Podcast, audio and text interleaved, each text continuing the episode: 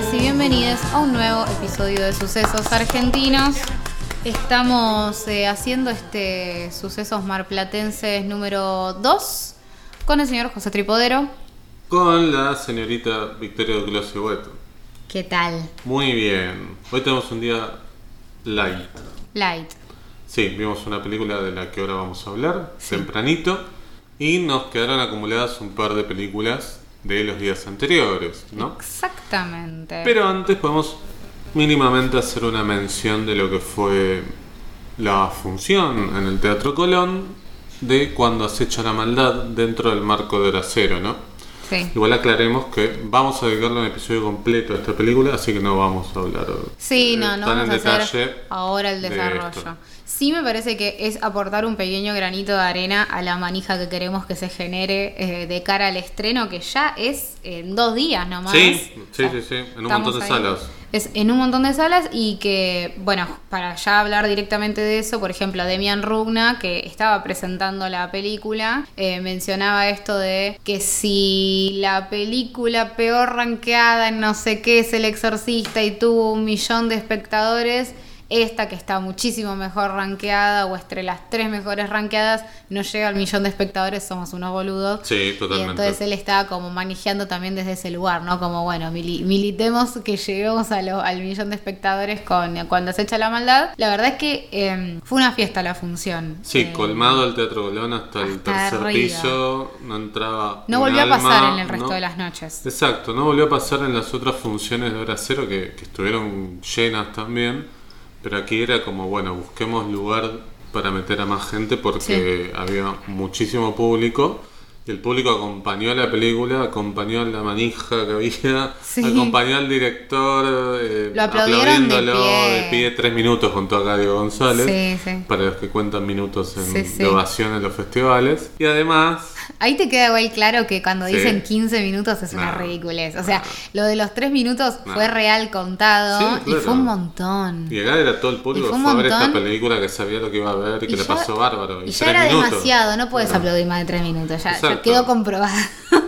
Sí, y además Demian que eh, sabe cómo pararse frente a un espectáculo llevó la cabeza de un personaje. sí. Abrió la mochila y sacó la cabeza, así que Sí, fue sí. como muy divertido también cuando dijo está acá Uriel. ¿no? Sí, ellos están muy contentos. eh, y lo que sí diría, sin, ya- sin entrar en la película ni nada, es que me parece a mí que pudimos comprobar que muchas de las cosas funcionan con público, como Totalmente. que funcionan Muchos y que momentos. sí, cosas que a nosotros nos habían generado impresión o una de sorpresa. prensa, ¿viste? Que Claro, no que está todo un poco más tranca, qué sé yo. Bueno, funcionó un montón, digo, la gente se, Sí, se sí, impresionaba sí, sí. mucho y eso está bueno. Sí, yo creo que no hay, no hay manera de que esta película no funcione, porque Sí, coincido. incluso si estás escuchando esto sería medio extraño, pero si sos de los que tienen algún prejuicio con el cine argentino, ¿Qué haces acá? claro, eso uno, pero dos, si sos de esos o de esas, cuando veas esta película te vas a sentir, me parece, como en una zona casi te diría de confort, Sí, porque tiene hablar. todas las estructuras de una película quizás hablada en otro en un- anglosajona, Sí. digo, hablando de que vimos películas británicas que más o menos bordeaban los mismos temas, pero claro, no, ya casi la perdemos a Vicky este, en una función de, de, de Same Mode Sí. con un jumpscare que bueno, este, hasta el día de hoy todavía este, el, Todavía tiempo- el cuerpo le está temblando. Sí, sí, la verdad que sí. Pero cuando se echa la maldad se va a poder un montón de salas. Justo cuando estábamos almorzando veíamos las can- la cantidad de salas que iba a tener en casi todas las provincias que por Sí. lo menos tienen salas de cine. Provincias que yo muchas veces cuando aparecen los cartelitos de películas argentinas anunciando dónde van a estar, provincias que yo no veo que salen. Por ejemplo, cuando uno veía la cantidad de salas de Puan, no aparecían, por ejemplo, salas de Catamarca, de Es Jujuy, de. Neuquén. Siempre aparece Córdoba, Santa Claro, Fe. exacto. Los polos donde están los centros urbanos, digo, donde hay más salas, pero por ejemplo, acá prácticamente todas las provincias del país tenían salas, sala. así que Mm. aprovechen, vayan a darle con todo este primer fin de semana y es, es cierto lo que decía Demián, digo, si una película tan perezosa que simplemente se bastó de tener el nombre El Exorcista y hizo una película mediocre y llevó un montón de gente. Bueno, esta película tiene que hacer lo mismo o más. Así que Sí. bueno, esperaremos a ver cómo le Sí, va. sí. Y bueno, incluso si estás en este festival y te perdiste las funciones, pensá que si se dice Mar del Plata, a partir Sí. del jueves la vas a poder ver en, Acá en mismo, un si montón de... Claro, en los mismos, hasta incluso en los mismos cines donde se está dando el festival, porque se va a estrenar en el Paseo Aldrey, por ejemplo, y en otras salas. Habría que ver si la sala 3 del Aldrey está para ver cuando se echan la que tiene unos sillonazos Claro. comodísimos. Claro, es una sala un poquito más este, mm, apropiada para el descanso, además de el disfrute de una película. Sí. Bueno, pero hablemos de las otras películas que vimos. ¿sí? Sí. Una quizás nos quedó un poquito más lejos, que es La Práctica, la nueva película de Martin Bergman. Este, yo decía el nombre propio de la comedia independiente argentina. Porque, frase.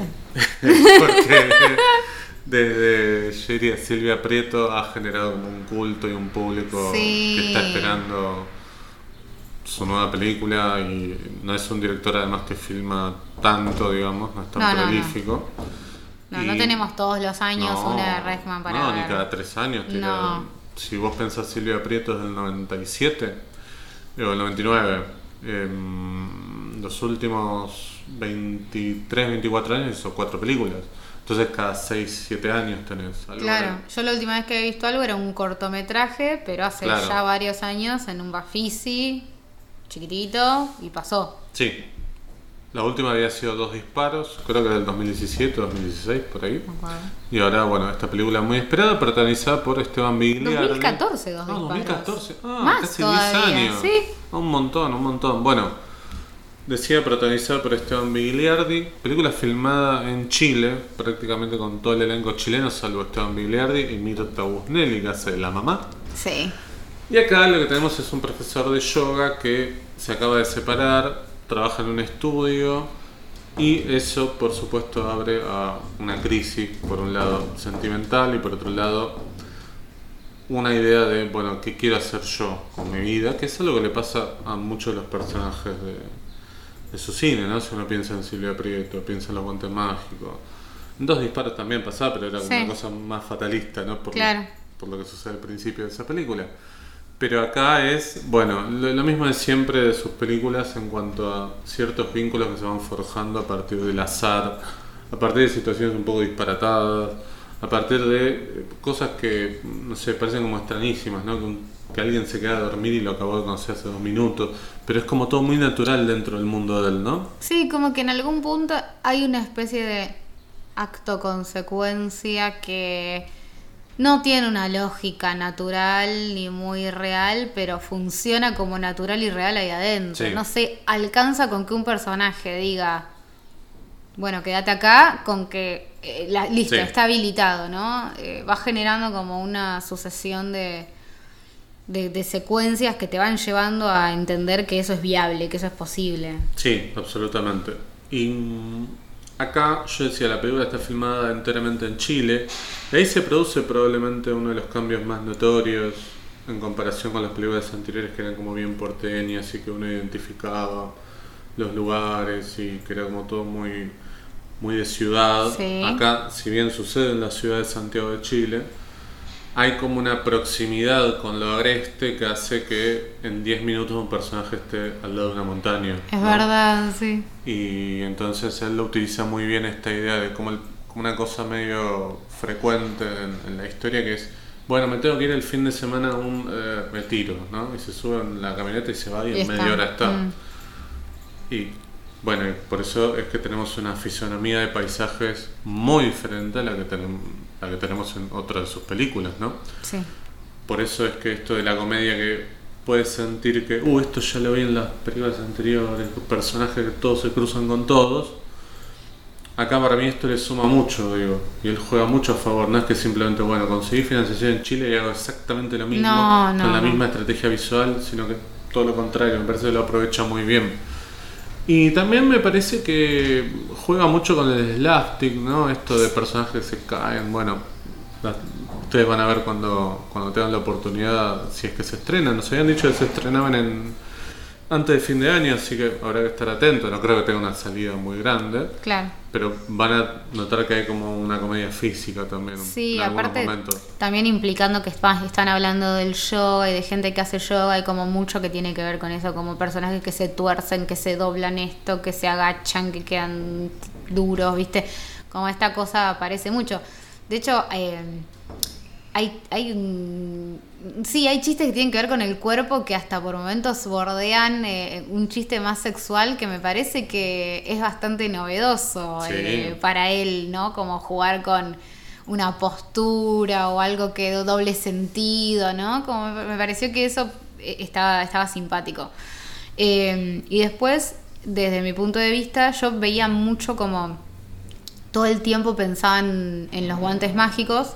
O sea, veo todo eso que decís vos cuando hablas de Silvia Prieto también y, de dos disparos, pero digo, yo pensaba mucho en los guantes mágicos, sobre todo porque como en esa película se hablaba de la depresión y de los distintos personajes y distintas depresiones, por decir de alguna manera, y cómo las afrontaban y demás, sentía que esto era como volver a hablar de las depresiones, pero como desde el hoy, como, como hoy se tratan, porque de hecho aparece un montón de cosas que tienen que ver más con lo holístico, Claro. con lo alternativo. eh, y eso me parece que es como, bueno, decir, vamos a renovar como este discurso desde otro lugar totalmente diferente, pero sí le veía como muchas cosas muy parecidas a, a los guantes mágicos. El personaje de Gustavo, que es el que hace Gustavo, eh, Esteban Migliari, perdón, Sí, tiene un problema en la pierna, tiene eh, roto los meniscos, entonces también se dan esas situaciones de, bueno, no, le tengo que ocultar a mi mamá que ando con un eso es yeso, y lo de las pastillas que no se las quiere tomar, o que se tiene que operar, pero tampoco se quiere operar, Sí. entonces... Pero tampoco es que lo discursivo él dice, no, me voy a curar haciendo yoga, No, pero no. es como una cosa como más natural. Claro, bueno, es como un personaje que está viviendo en esa Sí. vida, en esa dinámica y es más común que venga un par y le diga, mirate este video de un ruso que te explica cómo...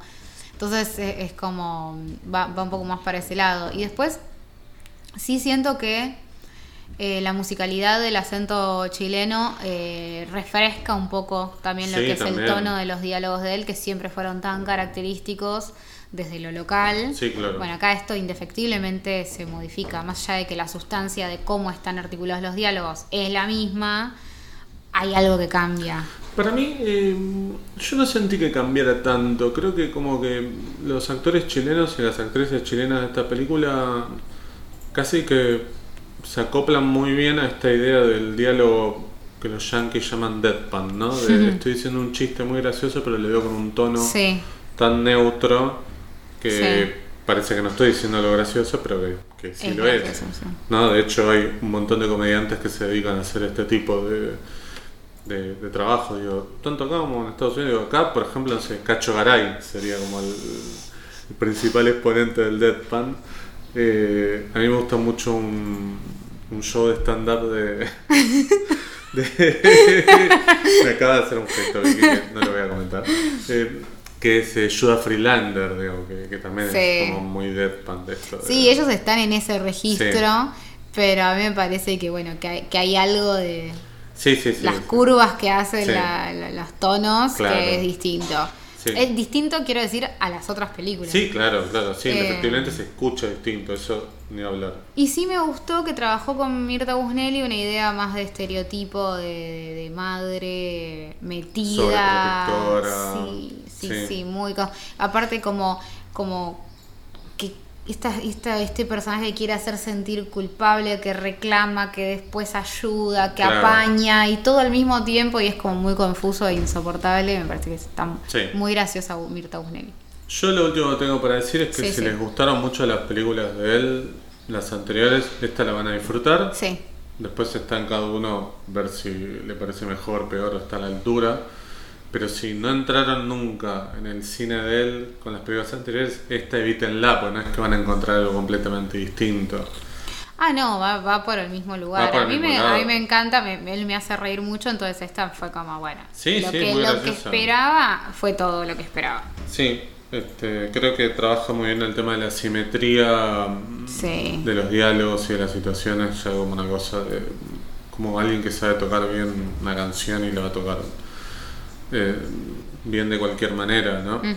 Bueno, yo igual la vi con el atenuante de que los primeros minutos la estuve la estaba viendo, pero además estaba escuchando los últimos minutos del partido de Boca. Sí, sí. Por supuesto, sin molestar a nadie de la platea, ¿no? No, no, claro que no. Claro Traté que no. de ser muy cuidadoso, me puse los auriculares, no los que no los de vincha que traje que molesto a todo el mundo acá dentro del departamento, pero sí traje los otros que son los que me pongo dentro del oído.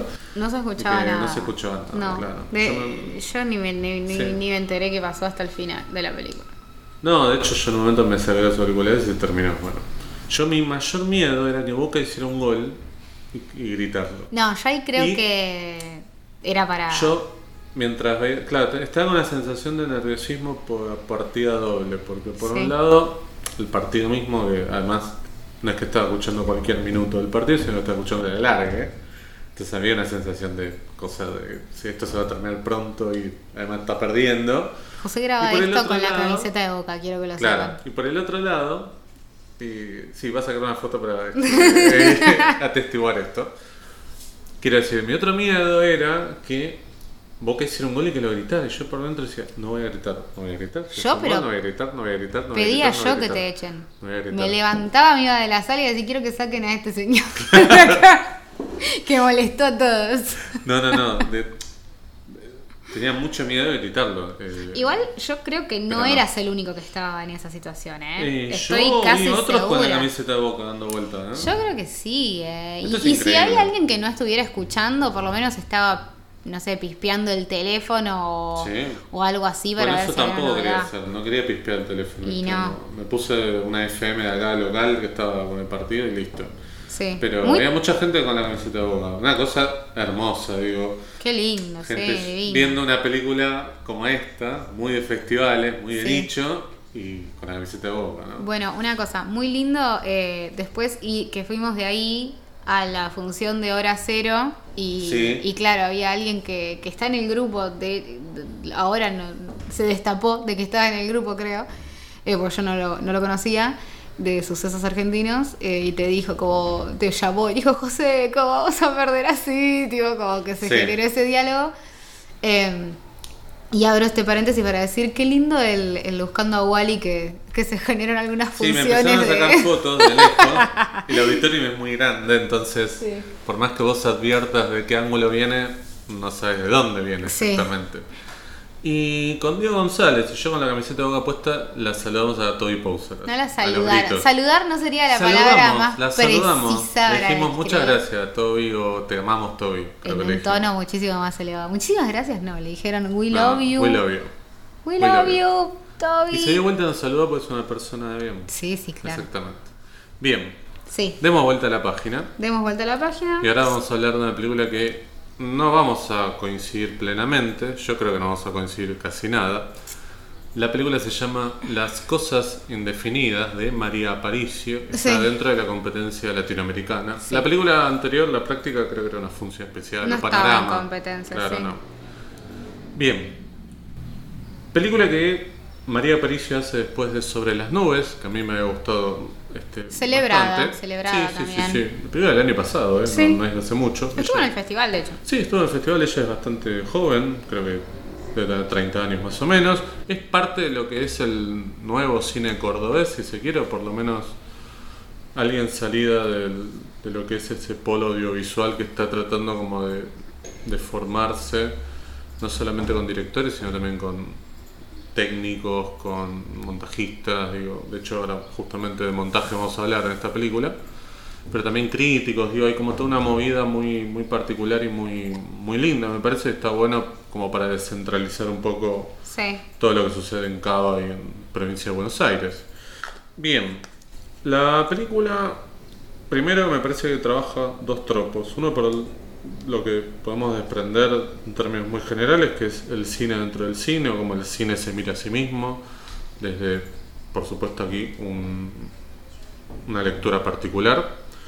Y segundo, esta idea de también que la vimos en un montón de películas, que es como alguien necesita solucionar un problema de su vida y solamente lo puede hacer solucionando un problema de su trabajo o de su cotidianidad. Sí, sí. El problema del trabajo acá, mejor dicho, el problema de la vida sería, es el que tiene el personaje de Eva Bianco, que se llama Eva, que es una montajista experimentada, que es docente, que está editando un documental bastante particular, ahora si querés lo hablamos de qué se trata, y a la vez coincide con atravesar el proceso de un duelo por la pérdida de un amigo muy importante que también era un colega de ella, que hacía, creo que era director en este caso.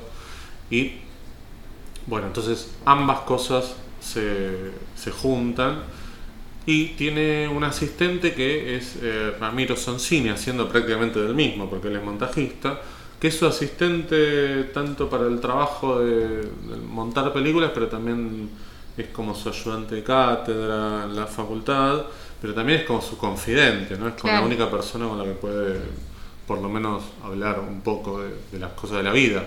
Hmm. Bien, yo hice toda esta presentación. Quiero escuchar tus impresiones. No, a ver, lo único que tengo en principio para decir fue que en esta primera mirada no conecté como veo que conectó, conectaron otras personas, entre esas vos. Sí. Eh, que verdaderamente como que se sintieron eh, interpelados y conmovidos, pero no solamente por la generalidad del tema, por ejemplo, sino también por los recursos que usa la película para, para transitar esos temas, ¿no? Sí. Em, yo no lo no, no, no, logré como entrar en ese en esa dinámica eh, eso te diría en principio después sí creo que bueno que quizás merece un, visionado más, porque no es que no, es que no reconozco eh, cierta habilidad técnica para algunas cuestiones, como por ejemplo para montar la película y montar una película que se trata sobre el montaje, porque me parece que creo que cuando hablan de montaje adentro de la película evidencian un poco el recurso que van a usar. A ver, quiero decir, cuando un espectador está mirando y de repente están hablando sobre cómo asociar dos o más imágenes o qué recursos usar para el montaje para generar distintas ideas, bueno, creo que eso en algún punto puede poner a un espectador más atento de cuál es el recurso que está usando la película por fuera de la película de la que están hablando. No, no sé si se entiende lo que quiero decir, pero... Sí, sí, yo te Nada, digo.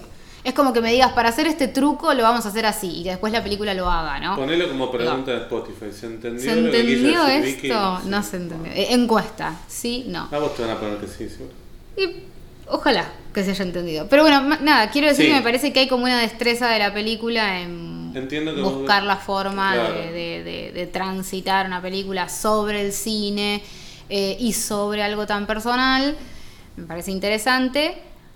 No, yo no sentí como la profundidad que sintieron otros, como muchas de las frases que dice la película, de las búsquedas, de la mismo de la temática interna de la película, o sea, de la película que están montando.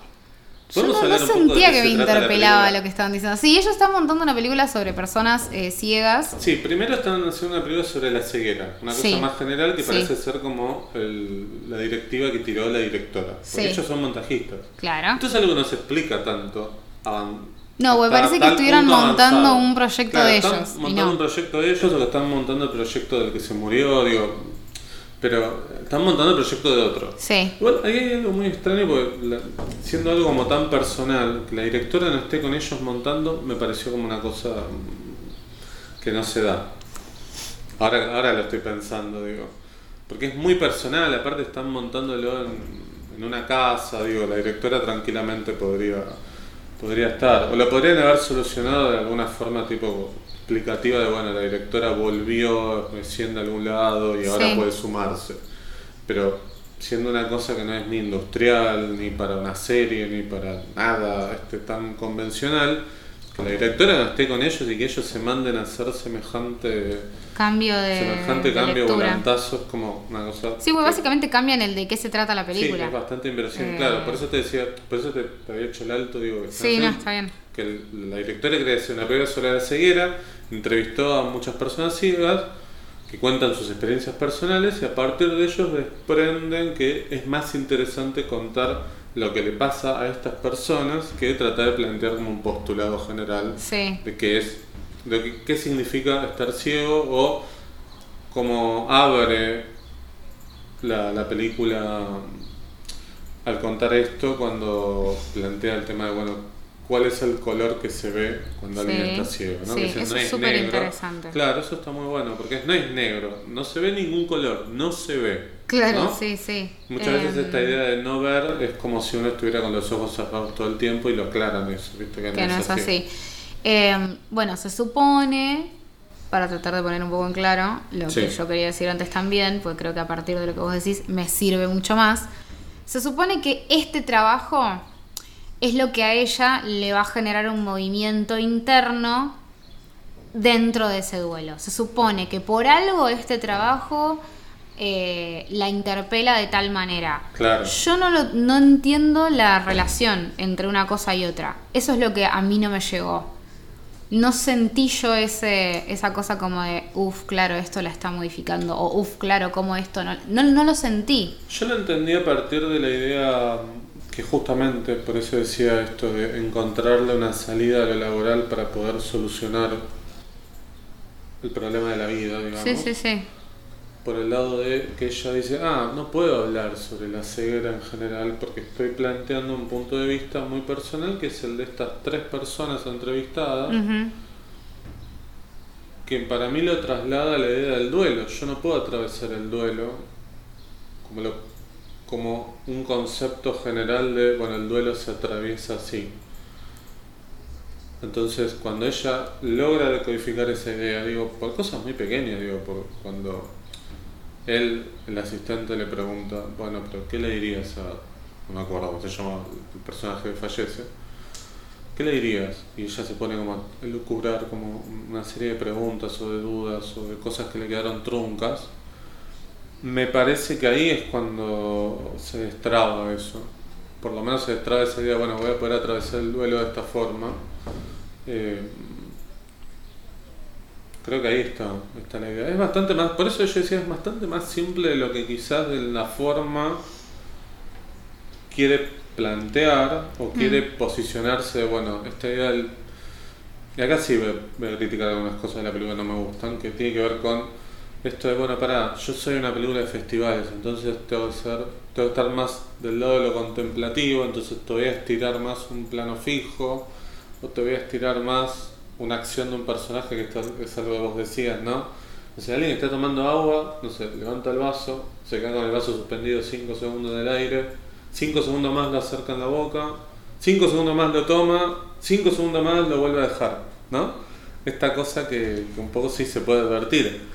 A mí quizás no, me, no eso lo, me pasó más por el costado porque la cuestión del duelo y la pérdida, que hay un montón de cosas que la película sí dice que me gustan y, y que tiene que ver con esto de cierta pérdida de equilibrio, cierta pérdida de, una rutina que uno lleva, digamos, con alguien, con alguien que uno quiere, con un ser querido, con un familiar, con un amigo, y cuando ese amigo no está y que no hay manera de que vuelva, a la vez lo que no va a volver es el mundo como vos lo conocías hasta ese momento. Entonces vos tenés que atravesar eso indefectiblemente, y es lo que le dice el amigo, dice, y todo va a estar bien después.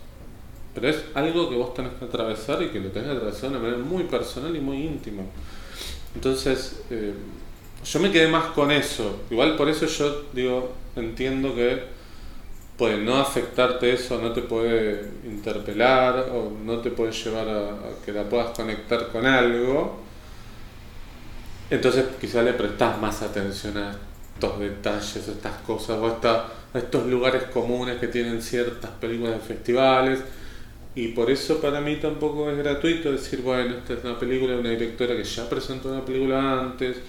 Si vos ves el, el equipo técnico son personas que ya estuvieron con otras películas, que pertenecen a un, a un lugar particular, digo. Entonces Mm. hay como una configuración que hace que todos estén conectados y que en cierta forma muchas películas se parezcan. Sí, sí, sí, sí. Eh, yo igual solamente marco una cosa que es eh, que lo que a mí no me hace, no me hizo conectar con eso que le pasaba a ese personaje o con cómo lo, lo va a resolver es la forma en la que está planteada, no que no entiendo lo que está pasando el personaje, ¿no? No, Digo, eso me parece que está bueno porque es como, como si, si no te pasó, no, viste, no, no es así, tipo, se entiende lo que quiero sí, decir. sí, sí. Eh, como hay miles de películas que me llevan a ese lugar o a otros lugares súper complejos y súper distantes de una realidad propia y me parece Sí. que es el cómo te llevan a ese lugar. Yo en este caso no, no logré hacer ese viaje con la protagonista, ¿viste? No, no Bien. podía. Pero bueno, nada, en fin. Vamos a la tercera. Sí, dale. ¿Cuánto vamos grabando? Adivina. Media hora. Sí. Pero la Bien. puta madre. E- e- Estos iban a ser episodios de 15 minutos. Bueno, igual, este, no sé si vamos a hacer otro durante el festival, así que este, Está bien, tranquilamente igual, está muy bien. podría ser este, un, buen final. Bueno, No, vamos a hablar de. Mira, si después hay que ver más, hay que hacer el balance final. Y, si, si vemos más la películas argentinas. con Zoom, pues yo me voy. Ah, no, claro. cuando termine, sí, también. Sí, Bueno. sí, dale. La tercera película que vimos que es muy linda, esa la tenemos más fresca, Sí, que se llama Los tonos mayores. sí. De Ingrid A ver, Pokropek. bien. Sí. Primera película, Sí, tenía algunos cortos.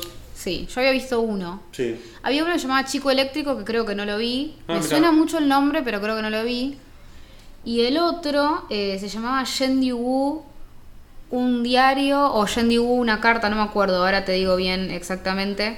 Eh, yo lo había visto en Cosquín, Ah, ese cortometraje. Duraba igual como media hora y era como de una Sí. chica que se iba a China y buscaba y escribía su diario desde China eh, buscando a su amiga que se llamaba Yendi Wu, una amiga de jardín de infantes eh, que se había vuelto a China. Y era muy, muy linda. eh, muy, muy lindo el cortometraje. Así que igual me di cuenta cinco segundos antes de ver eh, la película. O sea, no venía con ese antecedente pensando en ella. Así que nada, eso. Bien, esta es una película independiente. Sí.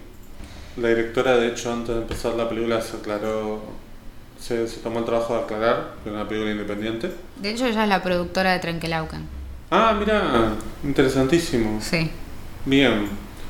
Independiente, acá cuando decimos independiente es que no tuvo financiación del Inca o no tuvo financiación privada de alguna plataforma, esas cosas, ¿no? Sí.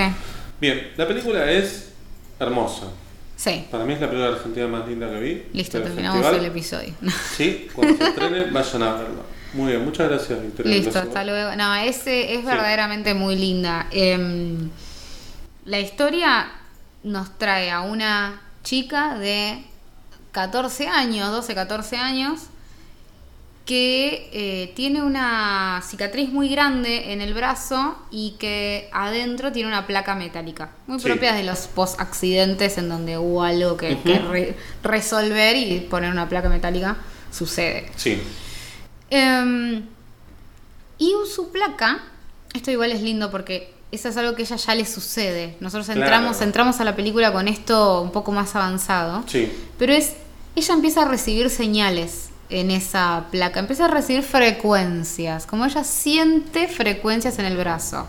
Y junto con una amiga más o menos de la misma edad lo traducen como a música. ¿sí? Claro. Como le, le pasa los partitura. tonos, claro, y la, La otra amiga sabe música, estudia música, este, entonces le puede traducir esos sonidos a notas.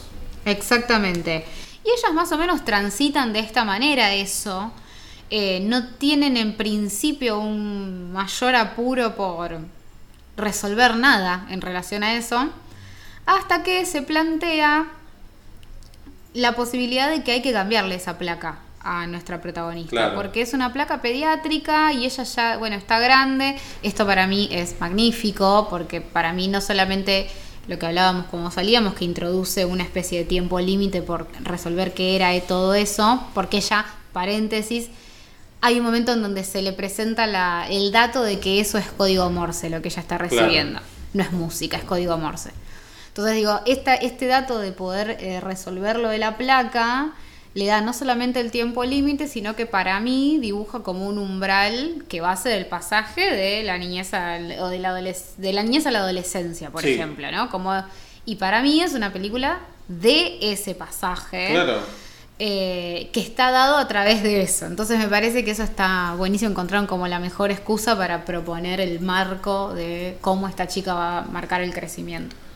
Sí, es una película además que tiene imágenes muy bellas, tiene cuadros que son espectaculares, el trabajo de los colores, los personajes están muy bien y un poco lo que comentábamos al salir que necesitamos más películas de adolescentes pero no adolescentes, quizás como estamos acostumbrados a ver en las tiras de Cris Morena, o sea, Rincón de Luz, esas cosas, sino como.